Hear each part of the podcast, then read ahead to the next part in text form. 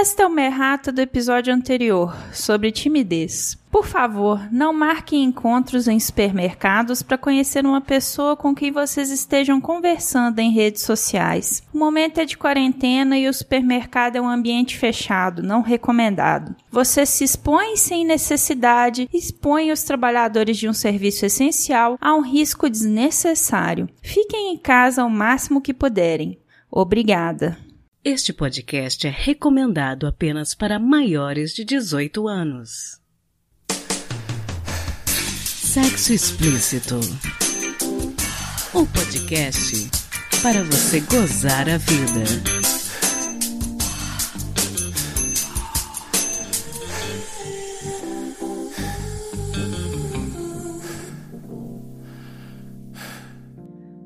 Taradinhos e taradinhas. Eu sou Priscila Armani e esse é o Sexo Explícito, podcast que sempre busca trazer prazer e informação para você.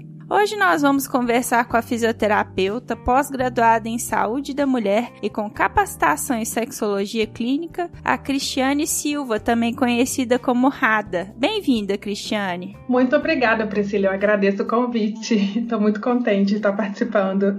Muito obrigada por conversar com a gente. Bom, conta um pouquinho sobre o seu trabalho como terapeuta tântrica aqui em BH. Então, Uh, eu tô, eu realizo esse trabalho, né? Eu conheci o Tantra, na verdade, há 10 anos e atuo como terapeuta há 9 anos. Quando eu comecei, quando eu iniciei, até mesmo como participante, né, como uma, uma curiosa do Tantra, já existia um espaço aqui em Belo Horizonte mas é, normalmente quem atendia nesse espaço, quem promovia algum tipo de evento nesse espaço eram profissionais de São Paulo, então tinha um movimento muito pequeno, muito tímido aqui em Belo Horizonte, eram pouquíssimas mesmo as pessoas que conheciam, sempre pessoas ligadas a, a, ao mundo holístico, às terapias integrativas, e aí eu fui passando pelas experiências até buscar os cursos de, de capacitação, de formação em terapia corporal tântrica. Quando eu busquei, né, quando eu senti o chamado para atuar como terapeuta,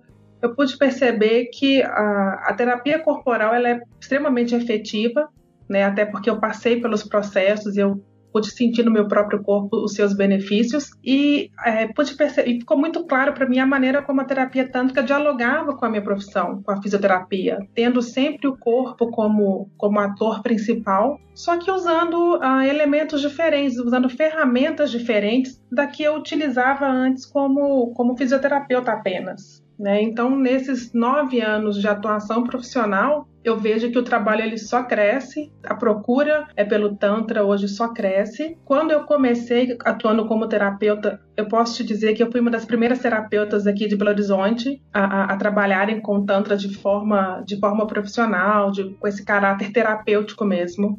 Né? Pouquíssimas pessoas tinham interesse em atuar nessa parte como profissionais, até por uma descriminalização, uma própria marginalização que a palavra Tantra é, sofria e talvez ainda, ainda sofra um pouco. Né? As pessoas que ainda não conhecem o Tantra, dentro desse caráter mesmo de terapia, é, de desbloqueio do corpo, de expansão do, do corpo, expansão do sentir, e uma consequente expansão da consciência, porque no Tantra nós consideramos, como eu disse, o corpo é o nosso ator principal, consideramos que o corpo ele carrega todas as nossas memórias, tudo aquilo que a gente já passou, já vivenciou, tanto as coisas boas quanto as coisas ruins. E como essas memórias ficam no corpo, as experiências negativas pelas quais a gente passa, seja desde a infância, quando você, é, quando você quer se expressar, quando você quer chorar e você por exemplo, é, é, chamado a atenção ali a sua mãe que fala, ah, menino, para de chorar, engole esse choro, por exemplo, né? Esse tipo de, de acontecimento na nossa vida vai trazendo couraças para o nosso corpo. Essas couraças elas vão criando bloqueios, vão bloqueando mesmo a nossa energia. E isso vai acontecendo à medida em que a gente vai vivenciando. E a proposta da terapia corporal é justamente trazer, promover uma reeducação sensorial, desbloqueando, né, desfazendo essas couraças e a partir daí a sua energia, a nossa energia vital, ela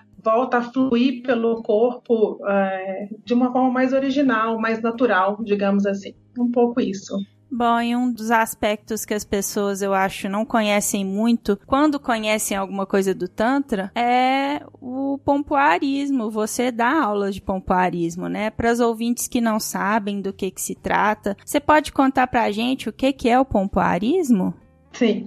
Bem, o pompoarismo é, tem uma coisa, é, é, tem, tem um caráter meio fantasioso, meio místico, que é o que a gente vê através dos filmes. Tem alguns filmes até meio um pouco é, de comédia, é, onde mostram as mulheres lá na, na Tailândia, por exemplo, que cospem, é, expelem pelo ânus bola de tênis, bola de sinuca meio artístico da, do, do pompoarismo. Mas falando sério a respeito, o pompoarismo eles são manobras de contração e relaxamento da musculatura do assoalho pélvico. E essa musculatura, né, os músculos do assoalho pélvico, eles participam diretamente da saúde da mulher. Quando eu penso que estes músculos estão sustentando os nossos órgãos internos, eles participam uh, da sustentação do útero, da bexiga e do reto, mas também participam ativamente da resposta sexual feminina, do prazer feminino. Então, o pompoarismo é, ele só tem benefícios para a mulher pensando na saúde na sexualidade e também promovendo autoconhecimento,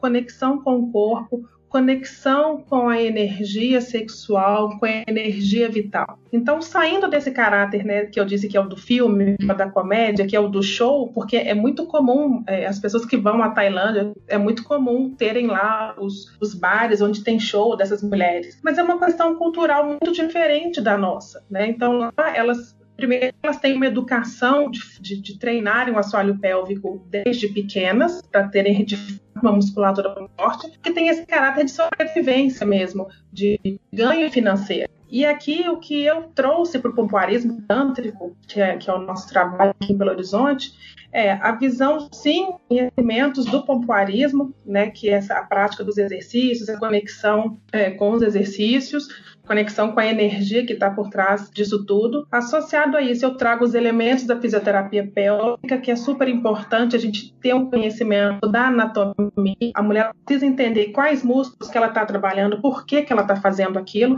né? Não, não, é nada científico, ninguém precisa decorar o um nome de músculo, nada disso. Mas quando a mulher ela, ela vê o que, ela vai, o que ela precisa fazer, ela entende muito mais. Quando a mulher entende melhor a estrutura do genital, quando ela sabe o que, que é o que, o que, que é vulva, o que, que é vagina, quando ela sabe o que, que são os lábios, é, as glândulas, quando ela conhece anatomicamente o genital, é, isso também facilita com que ela lide melhor com o próprio genital, com que ela compreenda melhor o funcionamento do próprio corpo. E a partir daí a mulher também vai ganhando mais conhecimento do próprio prazer. Então, o pompoarismo hoje, ele traz, né, pelo menos a minha visão do pompoarismo, é unir os elementos do pompoarismo convencional, tradicional, trazer os elementos do Tantra, que é essa conexão com o corpo, com a energia, esse respeito que a gente tem pelo corpo, que faz parte, né? É, principalmente quando eu digo quando a mulher ela entende que o genital ele tem uma uma consciência, né? A, a, consciência feminina passa pelo genital. Somado a isso, os conhecimentos da fisioterapia pélvica, né? Acho que juntando isso tudo, a gente consegue trazer é, conhecimento de qualidade, a mulher entende o que ela está fazendo, é, isso empodera a mulher, né? Como eu disse, quando ela entende como é que funciona o corpo dela, quando ela se relaciona com aquilo mais, de forma mais consciente mesmo, quando ela entende os mecanismos do prazer, como é que funciona o prazer, o que, que é um orgasmo, os tipos de orgasmo. Muitas vezes eu vejo no curso que as, eu, quando eu vou falando algumas coisas, as mulheres elas vão se conectando, ou seja, elas já experimentaram aquilo, elas entendem, elas já vivenciaram alguma coisa daquilo, só que elas não sabiam definir, não tinham conhecimento do que, que aquilo era. Então, quando elas ficam sabendo que aquilo que elas sentem ou que elas experimentaram tem um nome, tem uma justificativa, eu vejo ali uma tranquilidade na expressão, é, que, é, que é isso, que é entender, que é saber realmente como você o que está acontecendo no seu corpo, né? Essa segurança é muito importante. Então, a visão do pompoarismo tântrico é isso tudo que eu falei. E normalmente as meninas que buscam o pompoarismo, suas alunas, elas têm um perfil? O que, que elas costumam buscar normalmente quando elas vão atrás do pompoarismo? Bem, eu já tenho alguns anos que eu ministro esse curso aqui em Belo Horizonte. É, as primeiras, né, as primeiras turmas, é, eu via muitas mulheres chegando uh, muito preocupadas em satisfazer os parceiros. Eu confesso que no início é, esse era muito o perfil. As mulheres estavam preocupadas em satisfazer os parceiros. Mas como já tem um tempo que realiza esse trabalho e nos últimos anos a gente tem um movimento né, de valorização da mulher, a valorização do, do feminino, as mulheres estão é, cada vez mais buscando a sua autonomia, é, enfim, o próprio prazer, né? Então eu vejo que nos últimos dois anos, assim, seria esse o tempo, as mulheres que procuram pompoarismo, elas estão procurando muito preocupadas em se conhecerem mais, em entenderem o que está acontecendo no corpo delas, conhecerem mais a fisiologia do prazer e buscando sim ter mais conexão com o corpo e a partir daí mais saúde e, claro, mais prazer. Então eu vejo que o perfil é, ele mudou um pouquinho. E, e quanto à faixa etária, a gente, eu recebo mulheres de várias idades. Eu já tive adolescente, um caso muito, muito específico, acompanhado pela mãe. A mãe foi participar do curso, fez questão de levar a filha, porque o curso é super saudável, não tem nudez, não tem nada que, que exponha ninguém a nenhum tipo de situação constrangedora. Mas foi legal porque a mãe quis levar a filha, porque ela já estava preocupada para que quando a filha fosse iniciar a atividade sexual, ela já entendesse mais sobre o corpo, é, enfim, então eu achei isso muito lindo. E a gente vê também mulheres maduras, né, que já estão numa outra etapa da vida, é, já estão na menopausa, por exemplo, buscando o pompoarismo, sempre pensando na saúde, mas também é, nessa é, retomada do prazer, enfim, em, em, em garantir, mesmo nessa fase mais madura, uma atividade sexual de qualidade isso é super importante. Então, o público é bem, bem diverso, digamos assim. Então, por isso que você está falando, eu posso deduzir que qualquer mulher pode praticar o pompoarismo, né? Não existem limitações. Não, não existem limitações. O que a gente é, é, tem, é claro, né? Sempre que uma mulher vai se inscrever, tem uma ficha onde eu tenho ali algumas perguntas-chave e essas perguntas elas vão é, me, me dar alguma orientação a mais para uma determinada pessoa. Por exemplo, é, com relação às gestões gestantes, né, grávidas. Enquanto, enquanto fisioterapeuta pélvica, a gente não aconselha é, nenhuma mulher grávida a praticar o pompoarismo nos três meses iniciais, porque é um período onde a gestação ela está ainda, digamos assim, está ali, está se fixando, né, digamos assim, e nos três últimos meses também porque a gente também não quer é, ter risco de, de, por exemplo, um parto prematuro. É claro que isso são precauções. O pompoarismo é super seguro, não tem nada de mirabolante tem alguns acessórios que a gente pode utilizar ou não, mas, por exemplo, no caso de uma gestante, os acessórios não, a gente não recomenda a utilização dos acessórios. Mas como fisioterapeuta, eu procedo no meu curso da mesma forma que eu procederia no consultório. Para eu estar recebendo uma gestante e, e orientando, passando determinadas orientações, a gente sempre vai pedir, por exemplo, uma liberação do médico, porque ah, eu, enquanto instrutora de curso, eu não acompanho essa gestante, eu não sei como é que é o dia a dia dela, né? eu não sei qual qual é o estado dela de saúde em geral. Então, por exemplo, esse seria um cuidado é, que eu tomo, é um cuidado que eu tomo nos cursos. E é claro, quando chega para mim uma mulher ou outra com alguma questão em particular, é, ela pode estar participando do curso e se tem alguma orientação à parte que eu preciso dar, eu chamo essa pessoa depois, a gente conversa no reservado e por aí vai. Mas assim, a princípio não tem nenhuma contraindicação. É o que eu falo com as meninas também. O fato de, de, de, serem, de sermos mulheres e estarmos reunidas e termos ali um momento, um espaço seguro, acolhedor para promover o diálogo, isso já é muito rico. Eu vejo que na conversa inicial a gente sempre vai abrir, eu sempre abro o curso com uma roda onde a gente vai se apresentando, vai conversando um pouquinho, cada uma vai contando um pouquinho da sua história, e eu vejo que aquele momento do encontro, da apresentação, do diálogo, ele é muito rico. E, e só essa oportunidade de poder se escutar, escutar o outro, é, já vai causando, já vai trazendo muito, já vai movimentando muita coisa internamente. Então eu falo que o curso ele não tem restrição, como eu disse, né? Cada necessidade, cada pessoa que está em uma particularidade, é, eu, né, a gente vai conversar no reservado, mas só de estar no grupo, de estar ali na presença de outras mulheres, é sempre muito curador, é sempre muito rico. Ai, bacana demais. E Dentro da relação sexual, pensando aí já na dinâmica do sexo, como que uma aluna que faz o pompoarismo, uma praticante do pompoarismo, pode inserir essas contrações musculares?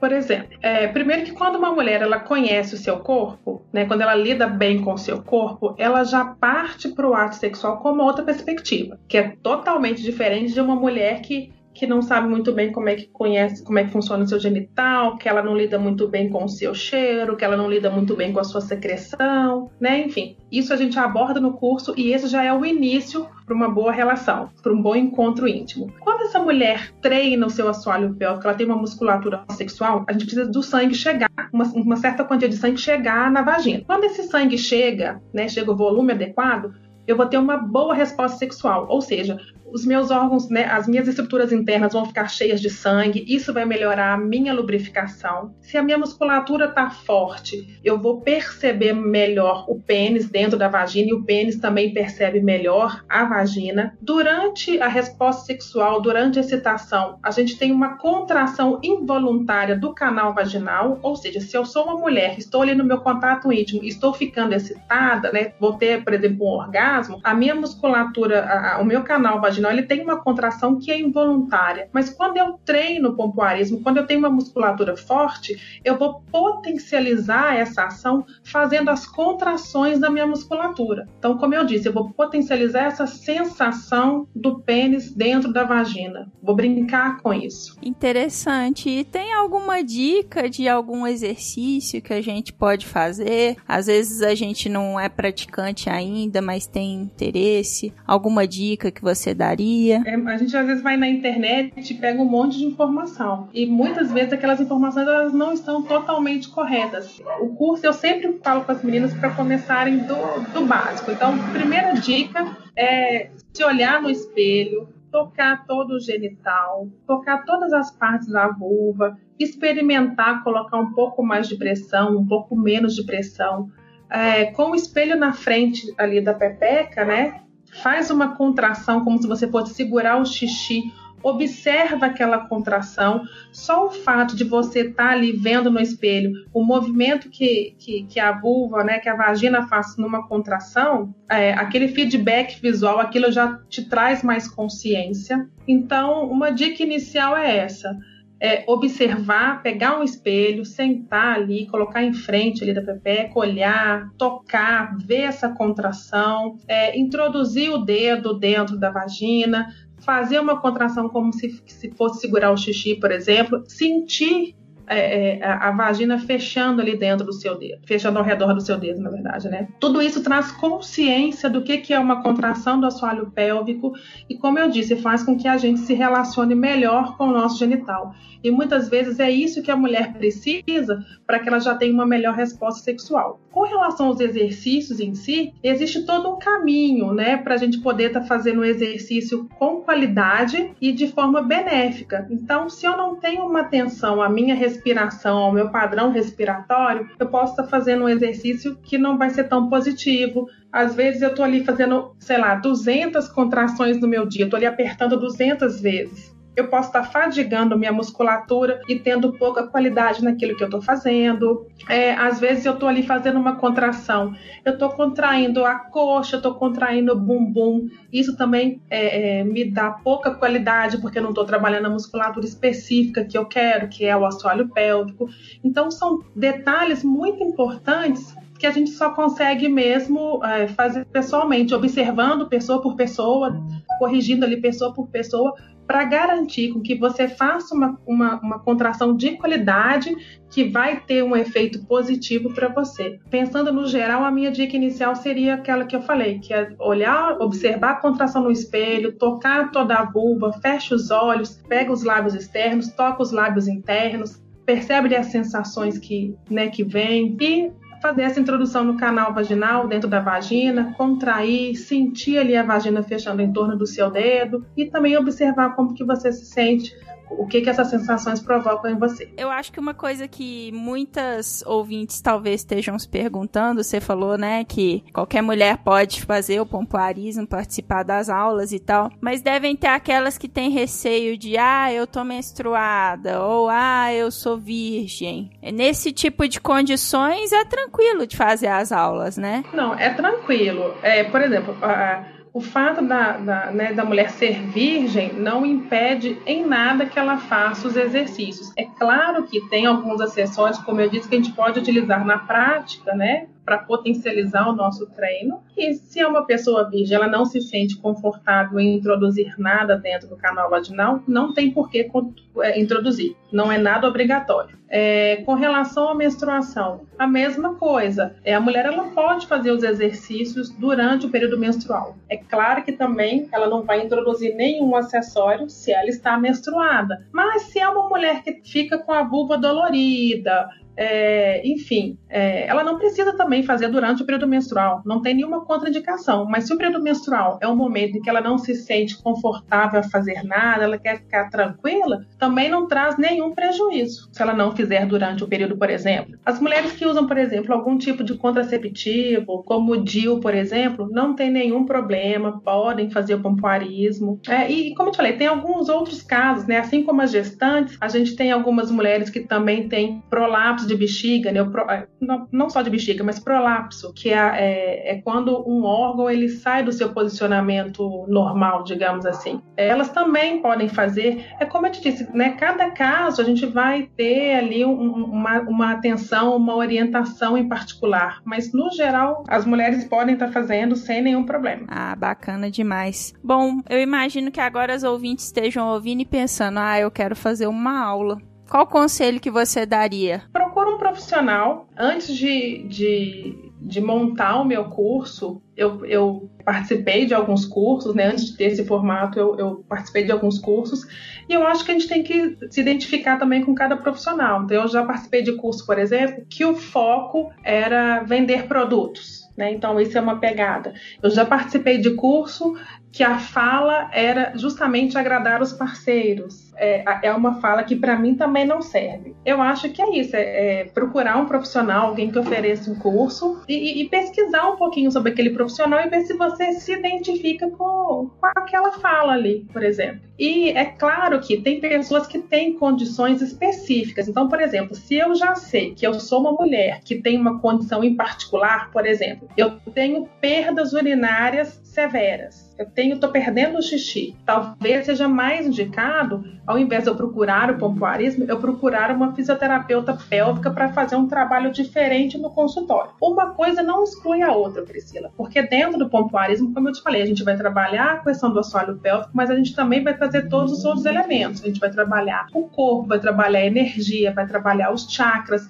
tem práticas de meditação dentro do pompoarismo tântrico, então tem todo um conjunto. Mas, como eu disse, se eu sou uma mulher que eu já sei, né, eu já tenho um diagnóstico de uma, de uma questão específica, muitas vezes é mais aconselhável que eu vá procurar uma fisioterapeuta pélvica e fazer um trabalho direcionado no consultório e não muitas vezes no curso de pompoarismo.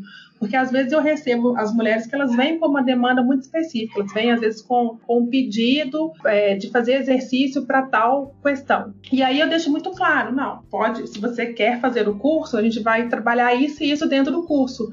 Mas é, isso aqui em particular, acho que seria, te indico, procurar o profissional dentro do consultório, porque aí você vai ter um trabalho direcionado para atender aquela necessidade em particular. Eu acho que isso é, é uma dica super importante. Bom, normalmente eu gosto de encerrar o episódio pedindo para os especialistas com quem eu converso para darem um conselho para os ouvintes, para as ouvintes gozarem mais a vida. E aí eu gostaria de perguntar a você, dentro disso que a gente está conversando, né, de, dos benefícios que o Tantra e o pompoarismo podem trazer para as mulheres, qual conselho que você daria para os nossos ouvintes gozarem mais a vida? Primeiro, escutem o corpo de vocês eu acho que esse é, é, é, fundamental. A gente sabe, a gente sente no corpo quando você está se colocando no, numa situação que, que você sente que o corpo dá aquela travada, dá, sabe, um, meio que um nó na garganta. Você sente que o seu corpo ele, ele dá uma resistência, assim, ele cria uma resistência. Observa nesse momento. Eu acho que a escuta com o nosso corpo é extremamente importante. Esse respeito que a gente tem pelo corpo Acho que essa é, é uma dica fundamental. Ouvir mais o nosso corpo, porque a partir do momento em que você escuta o seu corpo, você vai dando voz a ele, você vai, você vai se expressando de uma outra maneira. E eu acho que, que né, a expressão é o que a gente precisa para vivenciar a nossa sexualidade de maneira positiva, né? Expressar-nos e saber como nos expressarmos melhor. E a gente consegue fazer isso ouvindo o nosso corpo. Fantástico. Rada, como que eu te acho nas redes sociais? Deixa aí os seus contatos pra gente. Bom, então, Instagram e Facebook é o Cristiane underline Rada ou rada.tantra também no Face. Então é o Cristiane underline Rada no Insta e o rada.tantra no Face. Na descrição do episódio também vai estar tá direitinho os nomes das suas redes para quem quiser entrar em contato com você, beleza? Beleza, perfeito. Muito obrigada, viu, pela sua participação. Eu agradeço demais por você ter tirado um tempinho para conversar com a gente. Ah, muito obrigada, Priscila. Eu que agradeço a oportunidade de estar divulgando o trabalho com Tantra, o trabalho do Pompoarismo, que é super benéfico para todo mundo entrar em contato com o corpo, entrar em contato com essa energia. Muito obrigada.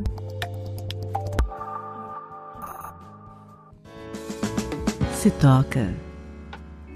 Gente, Hoje eu trago uma dica de um guia que está disponível no site da Associação Brasileira Interdisciplinar de AIDS, a ABIA. Acho que em todo mundo bate de vez em quando uma insegurança quanto à prática do sexo seguro. Aquela dúvida sobre se você está usando a camisinha do jeito certo, quais as melhores formas de se prevenir. E o guia do sexo mais seguro pode ser consultado a qualquer momento gratuitamente para resolver qualquer dúvida que você possa vir a ter.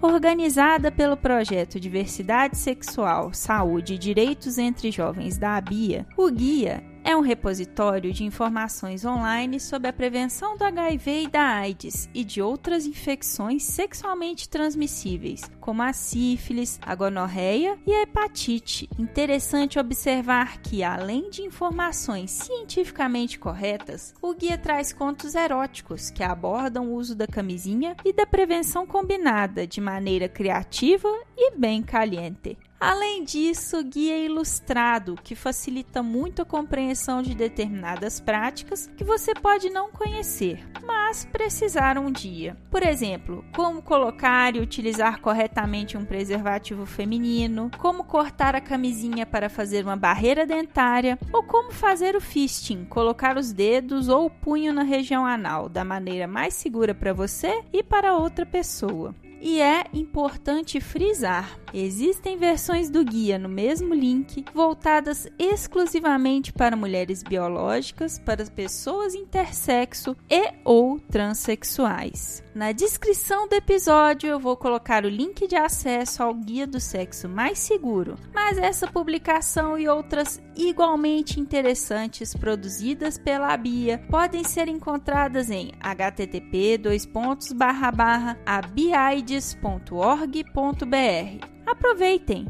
e lembrem-se, sexo seguro sempre. Quem conta um conto.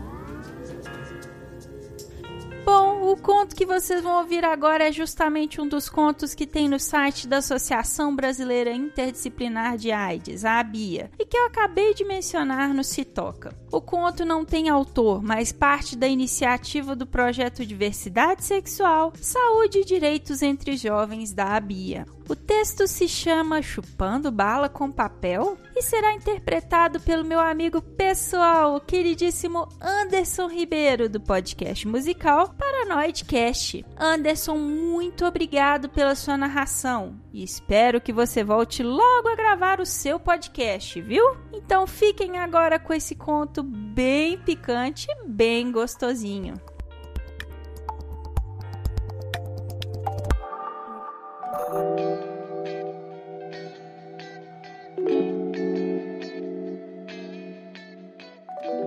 Chupando bala com papel. Sábado à noite, todo gato é pardo. E como todo gato, eu estava à procura de presas disponíveis para saciar os desejos do corpo. Estava numa festa com bebida livre e o sexo liberado pelos excessos do álcool e das drogas. Estava pronto para beber todas e fazer tudo o que estivesse à minha frente e mão. De repente, não havia nem terminado meu segundo drink, e ele passou ali na minha frente e logo despertou um desejo. Um desejo sexual, forte e consciente. Ufa, que cara linda. Negro de deadlock, corpo lento, boca levemente grossa, do jeito para saciar os meus desejos sórdidos. Olhos amendoados e brilhosos. Aparentemente já estava acompanhado. Eu não sabia se era encontro casual ou fixo, ou daqueles encontros da noite, que ali se pega e ali mesmo se deixa. Pela insistência do meu olhar insaciável, bem dando pinta escancarada, o cara que estava com ele, possivelmente um amigo, parou na minha frente. Olhou na minha cara e perguntou se eu estava afim dele. Ufa, que susto! Logo pensei que a minha linda face ia ser marcada com um tapão, mas não. Foi só mesmo uma pergunta bem objetiva. Lógico que a minha reação foi de negação, com um sorriso mais do que amarelo, e nada convincente. Para minha surpresa, aquele deus em forma de homem, o amigo dele, veio em minha direção para saber se poderia falar comigo, e me ofereceu um outro drink. Confesso que gaguejei. A boca secou. O estômago deu nó. E eu não sabia o que dizer. Claro que eu disse um sim, sem som, mas obviamente ele entendeu. O homem negro, chamado Paulo, se aproximou, cruzou o braço, enrijeceu seus músculos do peito e sorriu. Não disse nada e aproximou-se mais de mim, sem pedir permissão. Meteu aquela língua com gosto de menta na minha boca. Confesso que as pernas tremeram coração disparou. Os olhos fecharam. Interessei minha língua na dele. Quanto tempo durou? Não sei. Foi intenso demais e eu não queria interromper aquele beijo. Raro de receber na vida. Que língua carnuda e saborosa. Que beijo. Foram músicas e músicas tocando. Um sufocamento, um calor, um tesão. O mundo poderia parar ali, mas sabia que continuava a girar. Foi coisa de louco. Eu necessitava daquilo para viver. Meu corpo parece que ficou dependente, dopado, enfeitiçado. É óbvio que eu não podia parar por aí. Ele me levou para um canto próximo ao bar. E ali, com aquele corpo forte e sedutor, me prensou na parede. E logo senti seu pau duro encostar no meu. Desci a mão e segurei firme naquele pedaço de carne gostosa, vibrante, que pulsava sexo dentro do seu jeans. Cada vez mais que o cariciava, mais duro e enrijecido ficava seu corpo no meu. A língua crescia dentro da minha boca. Eu tinha múltiplos orgasmos pelo meu corpo todo.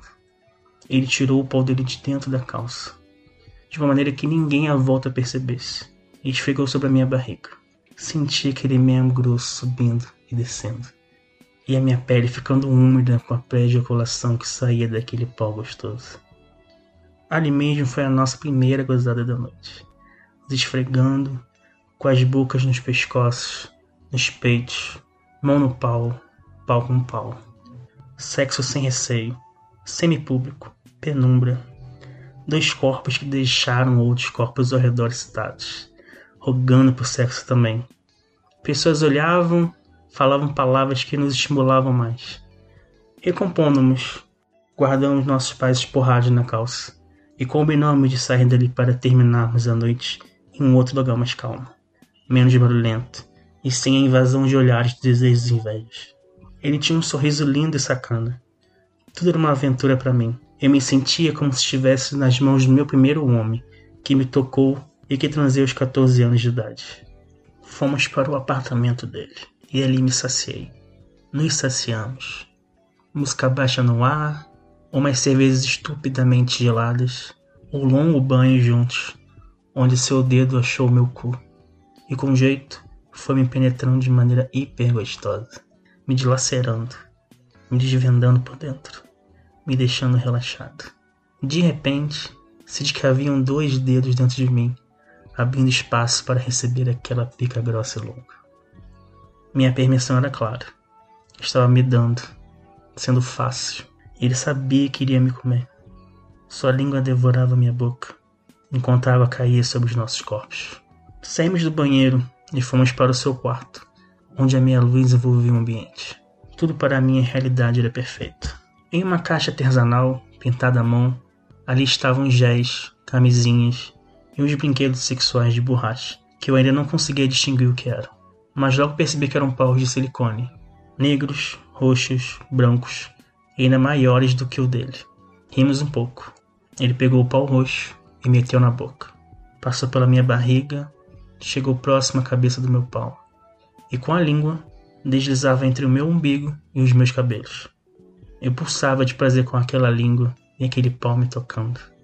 Ele perguntou se eu queria ser chupado ou chupar. Eu respondi que queria tudo. E queria mesmo. Não tinha limite para nada. Ele me chupou, metendo toda a minha rola em sua boca, até a garganta. Passou aquele pau de silicone roxo próximo ao meu cu. Colocou uma camisinha no pau dele e outra no brinquedo. E começaram a viagem no meu cu. Dois paus em uma noite. Primeiro, ele metia o brinquedo, lentamente no meu cu. Olhava para mim e escorregava aquele corpo musculoso sobre o meu. Me beijava e me fudia com a outra mão. Desceu a língua pelo meu corpo passou pelo meu pau e delicadamente me virou de bruços. E me dominando por completo, tirou o pau de borracha do meu cu, colocou uma camisinha no seu pau, passou mais gel no meu cu e entre as minhas pernas. Eu, sufocado entre o travesseiro e o prazer, deixei ele consumir o último espaço do meu cu. Até então nunca tinha dado para dois paus longos, grossos e duros. Foi uma maratona a noite inteira entre aquela tora e a rola de brinquedo. Algumas vezes as duas estavam dentro de mim e eu gemia de tesão mesmo com dores quando era dilacerado. Não sei onde conseguimos encontrar energias para gozarmos três vezes na noite. Foi muito bom o dia seguinte, uma conversa cordial, um café forte e um beijo de despedida com troca de telefones. Mas eu sabia que aquela noite tinha sido única e quem sabe se repetiria outras vezes, mas sem muitas esperanças. Foram boas demais as trepadas. Ufa, senti meu cu reclamar no dia seguinte, mas não me importava com o desconforto. O táxi chegou, sentei no banco de trás e notei que o motorista não era de se jogar fora. O cu não aguentaria mais rolar naquele dia, mas eu chuparia ali mesmo, dentro do carro. Ele era tipo hétero machão que trabalhou a noite inteira. E seu humor era duvidoso ou só estava um pouco cansado mesmo. Ele era um pouco monossilábico nas respostas para as minhas perguntas tolas. Ou simplesmente percebeu que eu ia atacá-lo. Mas tudo terminou de uma forma positiva, em um domingo de verão. Missão cumprida. Agora restava recuperar o cu para as próximas investidas.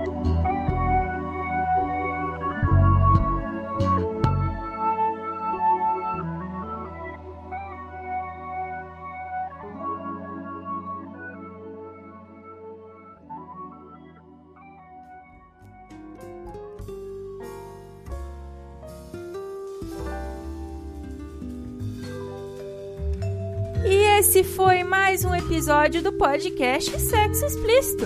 Foi bom para você? Com edição e vinhetas da cafeína do podcast Papo Delas, eu me despeço de vocês. Lembrando que já estamos com o nosso PicPay ativo.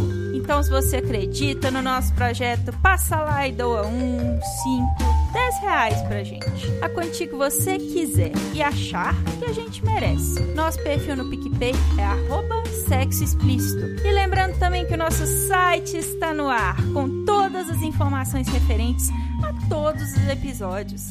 Acesse lá em sexoexplicitopodcast.com.br. Também estamos no Instagram, no arroba Sexo Explícito Podcast e no Telegram.